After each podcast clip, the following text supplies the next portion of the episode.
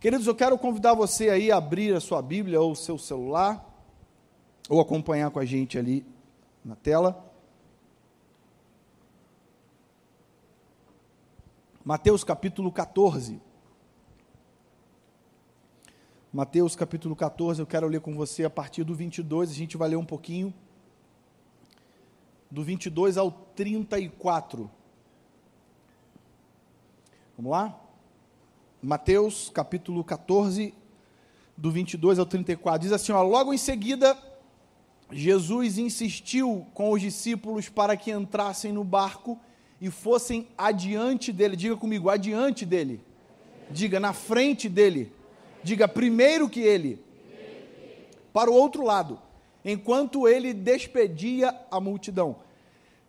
Tendo despedido a multidão, subiu sozinho a um monte para orar ao anoitecer, ele estava ali sozinho. Mas o barco já estava a considerável distância da terra, fustigado pelas ondas, porque o vento soprava contra ele. Alta madrugada, Jesus, Jesus dirigiu-se a eles, andando sobre o mar. Quando o viram andando sobre o mar, ficaram aterrorizados e disseram: É um fantasma! E gritaram de medo. Mas Jesus imediatamente lhes disse: Coragem, sou eu, não tenham medo. Senhor, disse Pedro, se és tu, manda-me ir, ter, ir ao teu encontro por sobre as águas.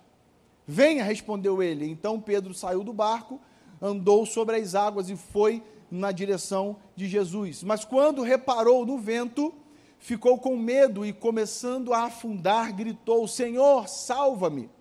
Imediatamente Jesus estendeu a mão e o segurou e disse: Homem de pequena fé, por que você duvidou? Quando entraram no barco, o vento cessou. Então os que estavam no barco o adoraram, dizendo: Verdadeiramente tu és o Filho de Deus. Depois de atravessarem o mar, chegaram a Genezaré. Queridos, eu quero nessa noite conversar um pouquinho com vocês sobre algo que o Senhor falou comigo na semana passada. É, o tema da palavra de hoje é fé e obediência. Diga comigo fé, fé. e obediência. Se você não sabe, fé é diferente de obediência. Obediência é diferente de fé. Muito embora elas se pareçam iguais na sua trajetória, mas nós vamos entender um pouquinho aqui que uma coisa é você ter fé, outra coisa é você ser obediente. Há alguns anos atrás, eu até postei isso no meu Instagram, há uns 10 dias talvez. Eu fui visitar um amigo, um amigo muito querido. Nós tivemos a oportunidade de, de, de ganhá-lo para Jesus. Ele, ele estava no mundão, um cara sensacional, um músico fantástico um compositor maravilhoso, e ele, em dado momento, se perdeu nas drogas e ficou um tempo afastado. E nós fomos visitá-lo depois que ele se reconciliou com Jesus. Nós colocamos ele, ajudamos a colocar numa clínica de recuperação. E um belo dia nós fomos visitá-lo lá na clínica. E quando nós chegamos lá, eu e alguns jovens, alguns amigos, a primeira coisa que eu me deparei foi com uma placa, uma placa é, é, esculpida ali na, na madeira, e na placa dizia a seguinte frase: A fé move montanhas, e a obediência não faz pergunta. Sabe aquela intenção que eu tinha de visitar o meu amigo? Eu, naquele momento, eu parece que a minha mente não conseguia mais pensar em visitá-lo e aquela frase começou a ecoar na minha mente. E foi uma batalha ali para entender aquilo e fazer com que aquilo entrasse na minha mente, porque é um choque de realidade. A fé, ela move montanhas, sim ou não? Sim, mas tem um detalhe: a obediência verdadeira, ela não faz pergunta. Quem tem filho pequeno sabe muito bem como é como é horrível, como é desgastante você falar uma coisa para o teu filho e perguntar assim, por quê? Não, filho, é, é melhor, é, é para o seu bem. Não, mas é, é, é por quê? Quem tem filho pequeno aqui sabe disso. Você está no mercado e fala assim, é, ou em algum lugar que, papai, eu quero aquela boneca ali, aí custa 300 reais. Aí você fala assim, não, filha, essa boneca. Mas, por que, papai, que você não vai comprar? Não, filha, essa boneca aí acho que não é da moda. Mas, mas por que, papai? Aí acho que ela quer que fale, porque é caro, filha, essa boneca. Acho que ela espera que a gente diga isso, né? E a obediência, de fato, ela não, não pode ser precedida, ou melhor, antecedida de uma pergunta. Ou eu obedeço, ou eu não obedeço. E essa história que nós estamos relatando aqui, eu quero me antecipar um pouquinho ao que aconteceu. Se você for olhar aqui no início desse capítulo, você vai ver a morte de João Batista. João Batista que denunciou a mulher de Herodes.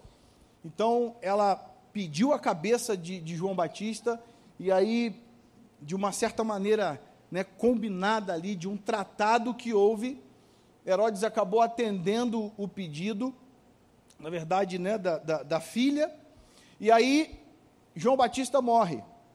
A notícia chega para Jesus da morte de João Batista. Logo que a notícia chega para Jesus, diz a Bíblia que o Senhor se retira.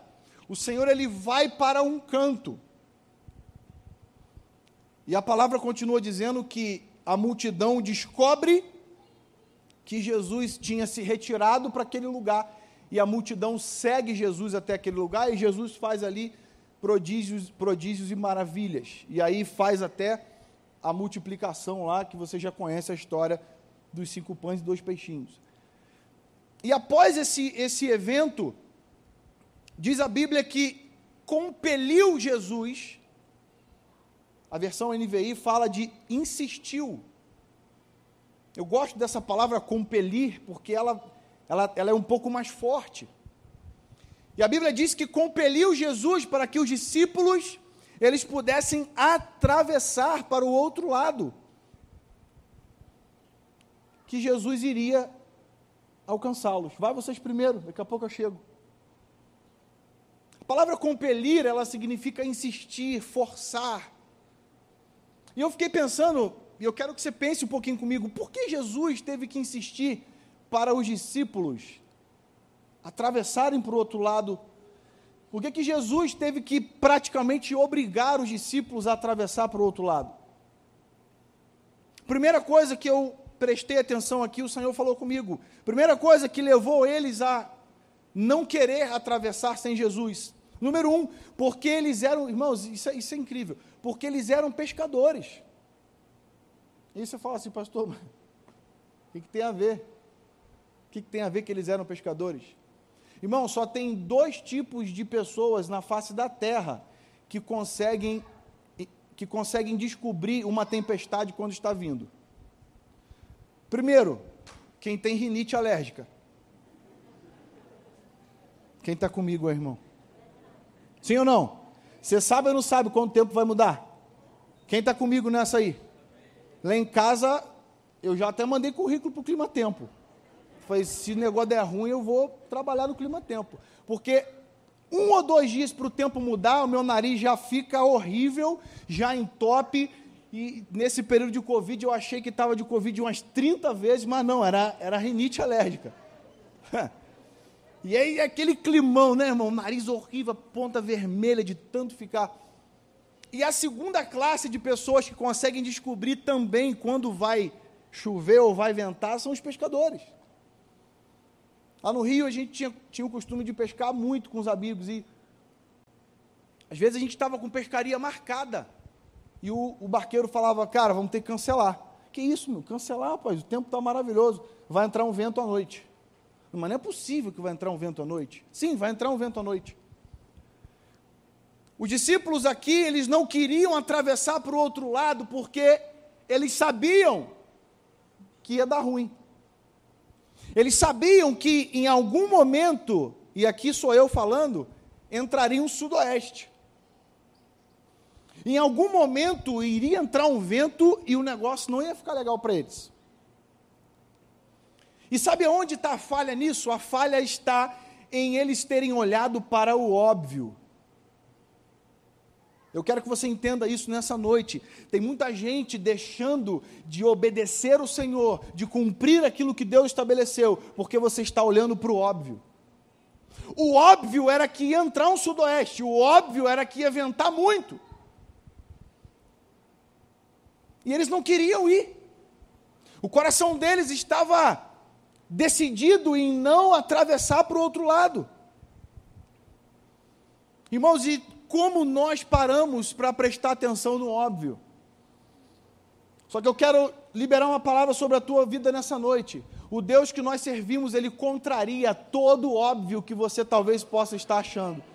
Sabe por quê, irmãos? Porque o óbvio era minha filha Nicole até hoje ter uma alergia que, segundo a alergista dela, disse que era incurável. E a minha filha hoje não tem nada. É óbvio. Amém? Glória a Deus. Pode aplaudir ao Senhor. É óbvio que a Alane talvez não, não tivesse filho e hoje nós temos aqui Antonella para comprovar que Deus não age no óbvio. Deus contraria tudo aquilo que você acha que é óbvio. Para Deus é, é impossível, talvez, de fazer do jeito que você quiser, mas Ele faz do jeito dele. E é por isso que nós estamos aqui hoje, é por isso que você está aqui hoje. E quantas vezes a gente fica dando moral para o óbvio? Fala para o seu irmão assim, não dá moral para o óbvio, não. Jesus não age no óbvio, não, rapaz. O óbvio cabe a mim e a você, agora o sobrenatural é com ele, amém ou não amém? amém. Número dois, segunda coisa que atrapalhou, estava atrapalhando aqueles discípulos de atravessarem para o outro lado, porque essa seria a primeira vez, desde o do momento em que Jesus chamou os discípulos, essa foi a primeira vez que os discípulos estariam em algum lugar sem Jesus. Se você for olhar desde o capítulo 3 de Mateus, quando eles começam a ser convocados, você vai ver que em todo o tempo Jesus estava com eles. Em todo momento Jesus estava do lado deles, ensinando, orientando, eles, eles presenciavam tantas coisas que Jesus estava fazendo. E aquele momento ali, quando Jesus fala, vai que eu vou depois, eles pensavam, vai chover, vai ventar, quer dizer, vai entrar um sudoeste e ainda por cima Jesus não vai estar com a gente? Estou fora, não vou. Aprenda uma coisa: o fato de parecer que Jesus não está com você não significa que ele não esteja vendo o que está acontecendo. Ele age na hora certa. Quem já teve essa sensação? Só eu? De achar que Jesus não está na parada? Porque às vezes, assim, está dando tudo errado. Não é possível. O pastor Davis ministrou aqui alguns domingos atrás tem coisa que dá errado, irmão, mas dá errado para dar certo. Você cai para cima, não cai para baixo, sim ou não? Quando Deus está no negócio, não adianta. E o sentimento daqueles homens era esse: nós não vamos estar com Jesus, ou melhor, Jesus não vai estar com a gente.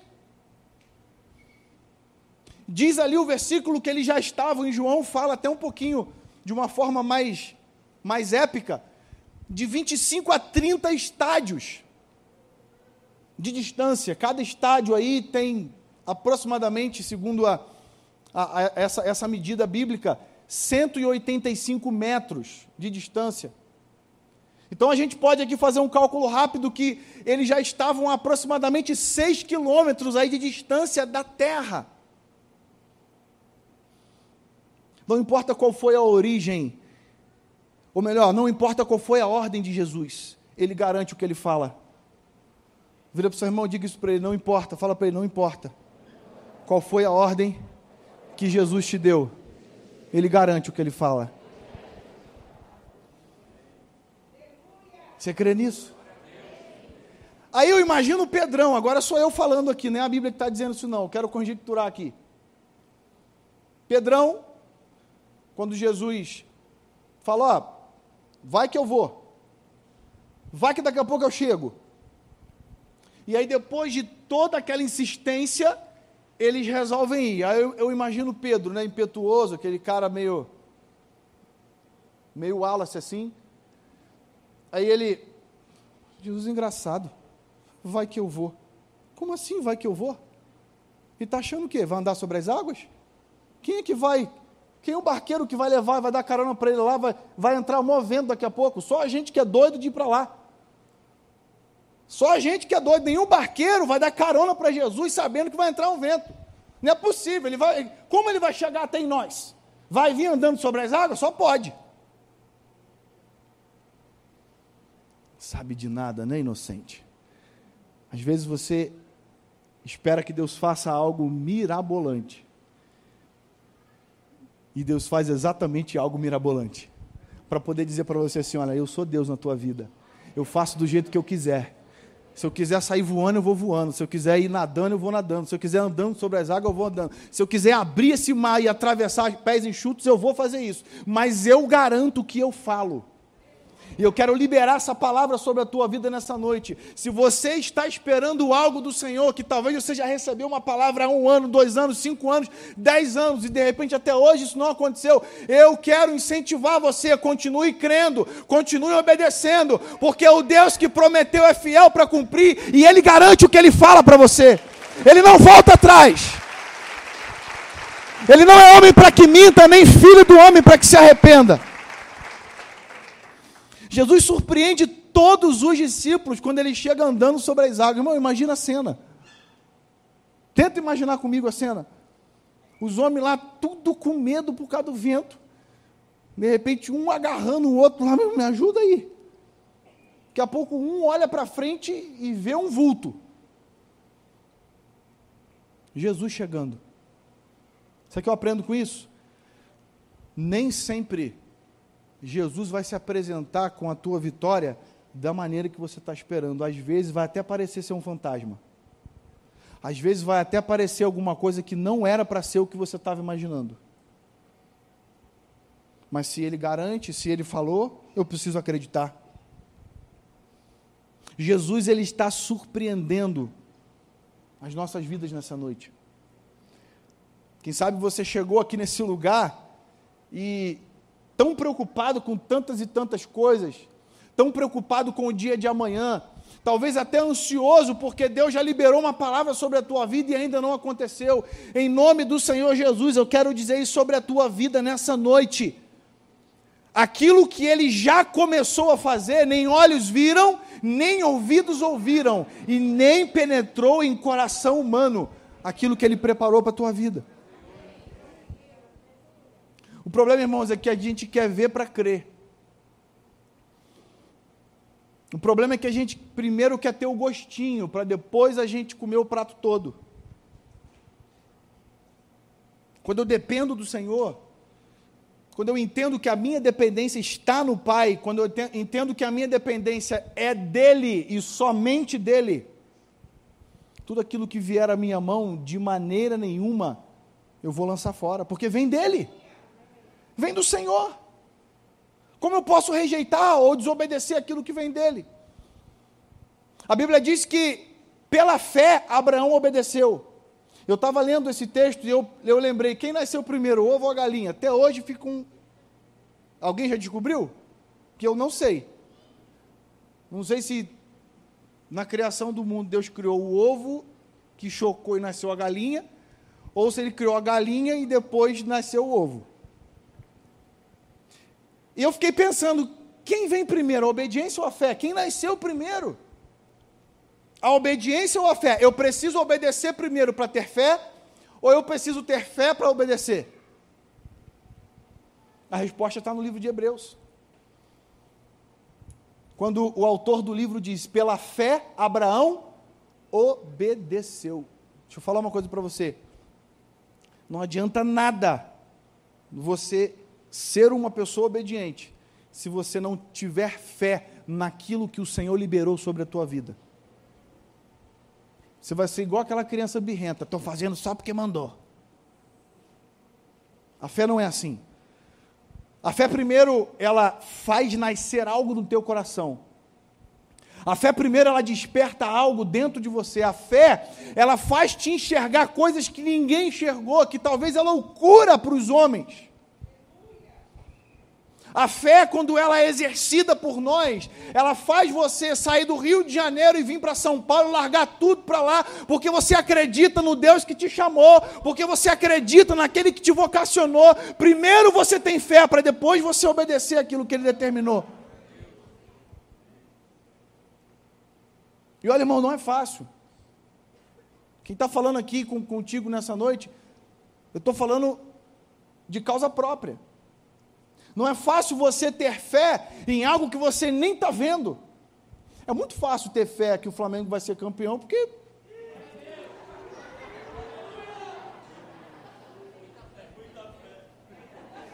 Pior que se perder, vai dar ruim, né, irmão? Me ajude em oração, irmãos.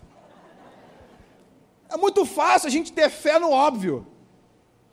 É muito fácil a gente ter fé naquilo que é palpável. Agora, e quando Deus faz você ser desafiado em algo que você não está vendo, em algo que você não está enxergando, mas que Ele falou assim: vai que eu garanto, vai que eu estou contigo, porque aquele que começou a boa obra, Ele é fiel para completar. Eu quero liberar essa palavra sobre a tua vida nessa noite. Você que está em casa nos assistindo, aquele que começou a boa obra, ele é fiel para completar na tua vida. Você que está aqui, aquele que começou a boa obra, ele é fiel para completar na sua vida. Deus não para no meio do caminho. Deus com Deus não tem meia cura. Ou ele cura ou ele não cura. Eu já contei para vocês isso aqui, eu acho que eu contei. A Nicole, depois que foi curada, nós fizemos uma viagem para Gramado e lá ela começou a ter os mesmos sintomas que ela tinha quando ela era atacada pela alergia. E mãe, coração de mãe, aquele coração apertado, ela falou assim: amor, e agora? Será que a Nicole não está numa fase ainda de Deus está curando a Nicole? Será que não é um processo de cura que a Nicole está passando? E de repente teve uma recaídazinha e tudo, e aí eu falei, o que, que é? Pro, processo de cura? Não. Não. O Deus que eu sirvo, escute isso, talvez sirva para você. O Deus que eu sirvo, quando ele curou o cego de Jericó, ele não precisou usar óculos. O Deus que eu sirvo, quando ele curou o coxo lá em Atos capítulo 3, através da oração de Pedro, e João, ele não precisou usar muleta. Eu falei para Kelly assim, amor, você desculpa o que eu vou te falar, mas o Deus que eu sirvo, ele cura ou ele não cura? E a palavra que ele falou sobre a vida da nossa filha é: ela está curada. Então, em nome de Jesus, eu quero crer que ela está curada. Fomos ao médico, levamos a Nicole, chegamos lá, a primeira coisa que a Kelly falou para o médico é: doutor, a nossa filha tinha a PLV, e, e aí a gente está, o médico falou: pá, pá, pá.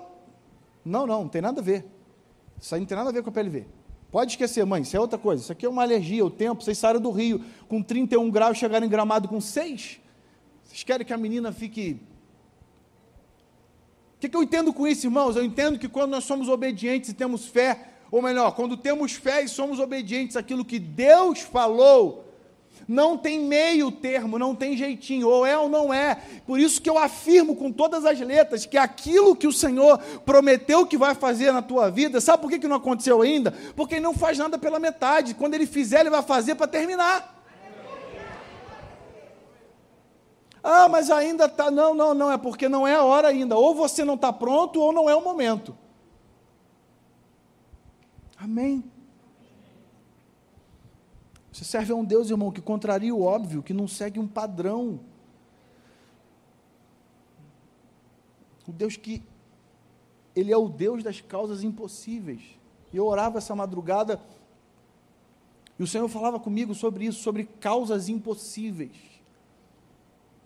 O Senhor falava comigo que nessa noite entrariam pessoas aqui que tinham óbvio já liberado sobre a vida delas, sobre causas na justiça, sobre laudo médico. E o Senhor mandava eu dizer para a igreja, eu tenho muito temor quando eu falo sobre isso, mas o Senhor mandava eu falar exatamente isso para a igreja. Não se preocupe com o óbvio que está nas suas mãos, porque o Deus que você serve não trabalha nesse óbvio. Ele já mudou o cenário, ele já vê lá na frente, ele já te vê curado ou curada, ele já te vê já o teu, o teu problema na justiça resolvido. Você só precisa ter fé e obedecer obedecer ao que ele determinar para você.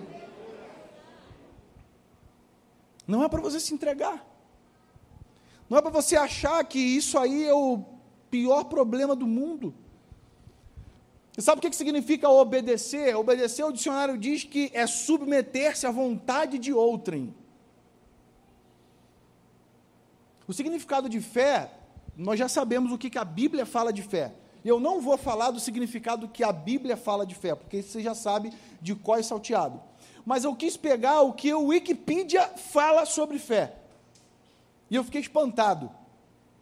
Olha o que, que o Wikipedia fala de fé. Fé é a adesão de forma incondicional a uma hipótese que a pessoa passa a considerar como sendo uma verdade, sem qualquer tipo de prova ou critério objetivo de verificação, pela absoluta confiança que se deposita nesta ideia ou fonte de transmissão. O Wikipédia converteu, irmão. Converteu. Aceitou Jesus. Olha, olha a revelação que esses, que esses caras tiveram de fé. Quando eu li isso, eu falei assim: Jesus, que coisa linda. Eu aprendo com essa informação, porque a fé é exatamente uma decisão. Diga comigo, decisão. Fé não é um sentimento, estou sentindo fé, não, não. Fé é uma decisão. Ou eu tenho ou não tenho. Ou eu acredito ou não acredito. Não tem meio acreditar, não tem, só tem um pouquinho de fé. A fé te faz acreditar no impossível e a obediência faz tornar o impossível real. Eu vou repetir para você. A fé me faz acreditar no impossível, e a obediência me faz tornar o impossível real. Nessa noite você entrou nesse lugar, vem cá, louvor. Nessa noite você entrou nesse lugar com talvez um coração desesperançoso em algumas áreas. Talvez você tenha entrado aqui hoje preocupado com o que vai acontecer, talvez preocupado com o sudoeste que está na tua vida, que está difícil, que está pesado, o vento está contrário, as coisas não estão favoráveis. E o Senhor manda dizer para você nessa noite: tenha fé, porque ela vai te fazer acreditar no impossível. Obedeça, porque ela vai fazer esse impossível se tornar real na tua vida. Em nome de Jesus não é tempo de retroceder. A Bíblia diz que o Senhor não tem prazer naqueles que retrocedem. Sabe, irmãos, o que mais acontece com o crente, e eu quero falar, é para você que eu quero falar isso. Nós às vezes somos confrontados com uma coisa, Pastor, por que que, por que, que eu sirvo ao Senhor? Por que, que eu dou dízimo? Eu sou ofertante. Por que, que eu sou fiel? Por que, que eu obedeço? E as coisas não estão do jeito que eu gostaria. E o diabo potencializa isso de uma maneira que nós até às vezes ficamos, ficamos sufocados. Porque o diabo começa a dizer para você que não vale a pena você estar na casa do Senhor, porque olha só, você se doa, você se entrega, você vive uma vida diante de Deus e as coisas não andam. Estou dizendo isso aqui para algumas pessoas nessa noite. O Senhor manda te dizer que Ele está entrando em favor da tua vida, mas é necessário que você persista, é necessário que você continue obedecendo, é necessário que você deixe as coisas que para trás ficaram e comece a avançar para as que estão adiante de você, porque você tem um alvo para alcançar. O diabo está tentando fazer você virar para a direita ou para a esquerda. Sabe, a fé Ou melhor, aquilo que Pedro achou que era fé fez ele andar sobre as águas até um certo ponto. Mas foi a obediência que fez ele pular do barco. Foi debaixo da palavra do Senhor, quando o Senhor disse: Vem, ele obedeceu e foi. A fé gerou no coração de Pedro o desejo de andar sobre as águas mas a obediência impulsionou ele a sair do barco. Ei, eu quero que você entenda algo nessa noite. O Senhor te trouxe aqui para você ouvir isso, exatamente isso. Quem sabe nessa noite te falta essa fé e essa obediência. Fé para acreditar no que Deus vai fazer e obediência para executar aquilo que Ele está mandando você fazer. Deus já tem falado com algumas pessoas aqui para você tomar algumas decisões e por que você não tomou ainda? Você está esperando o quê? O que, você está aguardando para que aconteça? Essa é a noite que o Senhor te trouxe aqui para ouvir isso. Tome a decisão que o Senhor já falou para você tomar. Tome a decisão que Ele já disse. Se Ele falou, vem, vai. Obedeça a voz do Senhor. Fica de pé no seu lugar em nome de Jesus.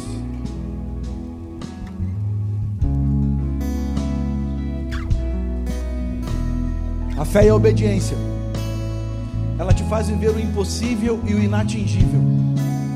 Você crê nisso?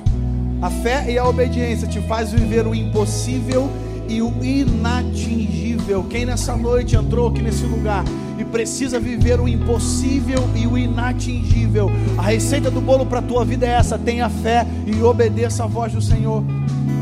A fé e a obediência faz você experimentar o que ninguém experimentou. Eu quero dizer que o que você vai viver vai ser único, ninguém jamais viveu.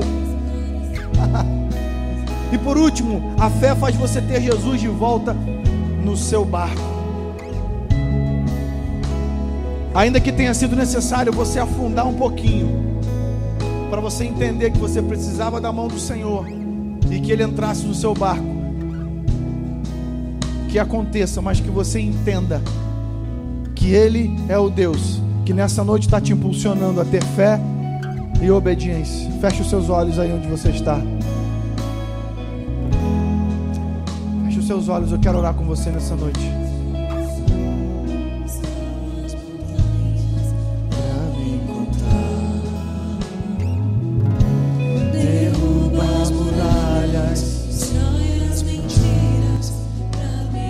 Toda mentira do inferno que caia por terra nessa noite, em nome de Jesus.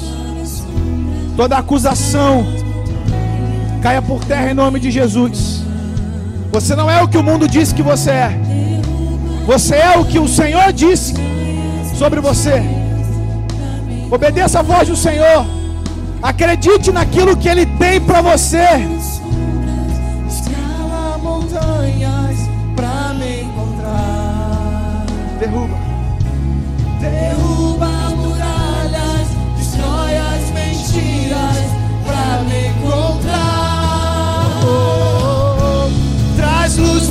As sombras, escala as montanhas pra me encontrar.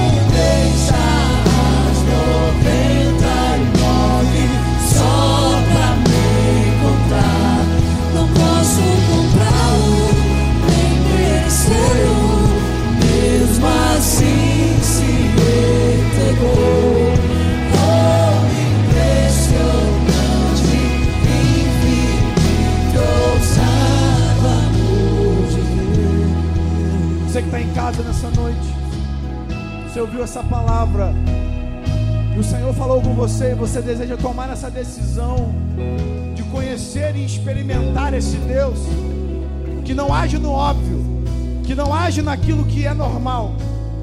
Se você hoje deseja tomar essa decisão na sua vida, de entregar a sua vida ao Senhor, quero que você escreva aí no chat, eu quero um novo começo. Escreva aí, nós vamos te ajudar, nós vamos te acompanhar. Você não vai andar sozinho ou sozinha. E você que está aqui nessa noite, eu quero orar com você. Você que ouviu essa palavra e você tem. Parece que a sua vista está só no óbvio, sabe? Vai dar errado, isso não está dando certo. Já disseram que vai ter lockdown, já falou que vai ficar pior do que ano passado. E olha só, a empresa está demitindo. Ó, o laudo médico veio e o laudo é horrível. O laudo é negativo. Já me disseram que não tem mais jeito.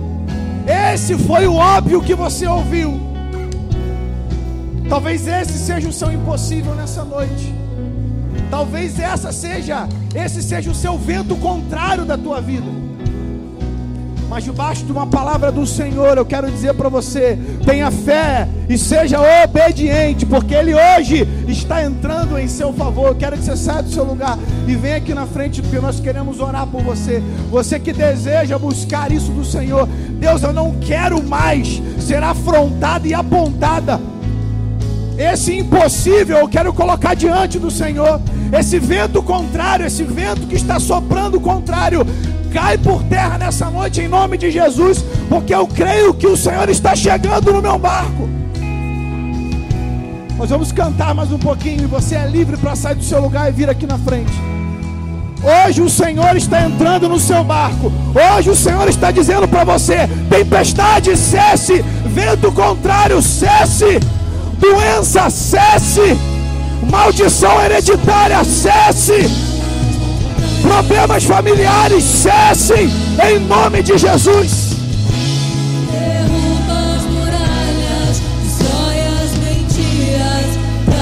encontrar. Oh, traz luz para as sombras, escala montanhas para me encontrar derruba muralhas, destrói as mentiras pra me encontrar. Oh, oh, traz luz para as sombras. Essa é a sua noite, meu irmão.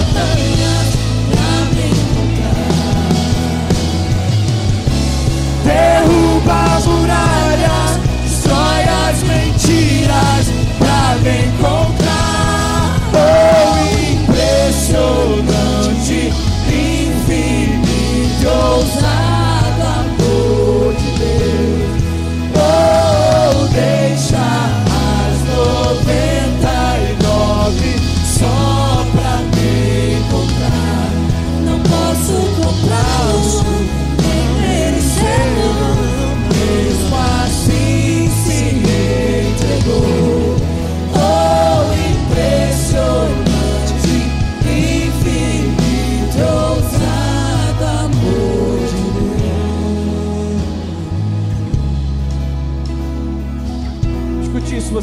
frente. Lucas capítulo 1, versículo 37 diz assim: Olha, eu quero que você preste muita atenção nisso. Para Deus, anote isso no teu coração. Para Deus não haverá impossível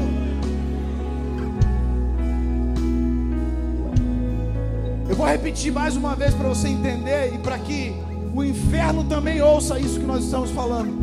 Porque tem coisa que a gente não fala só no céu, a gente também precisa declarar lá no inferno. Para o diabo ouvir quem é o Deus que nós servimos, a quem nós prestamos culto, a quem nós reverenciamos, quem é o único que merece o louvor, a honra e a glória.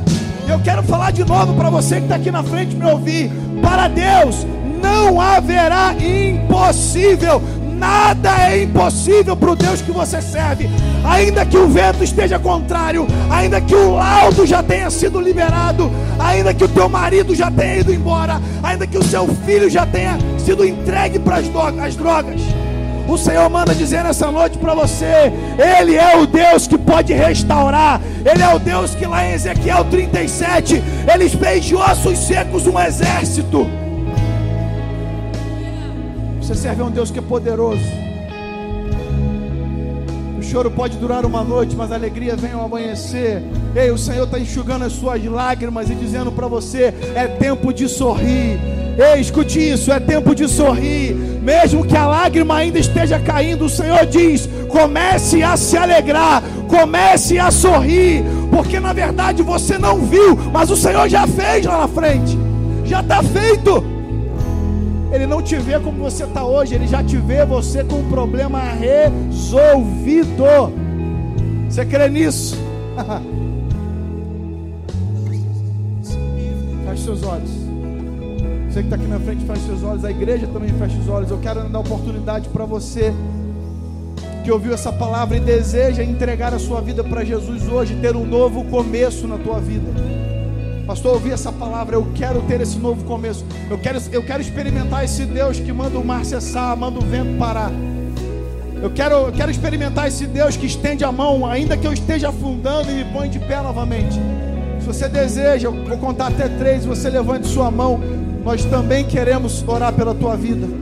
Um, dois, três. Levante sua mão, glória a Deus, glória a Deus, Deus abençoe, Deus abençoe.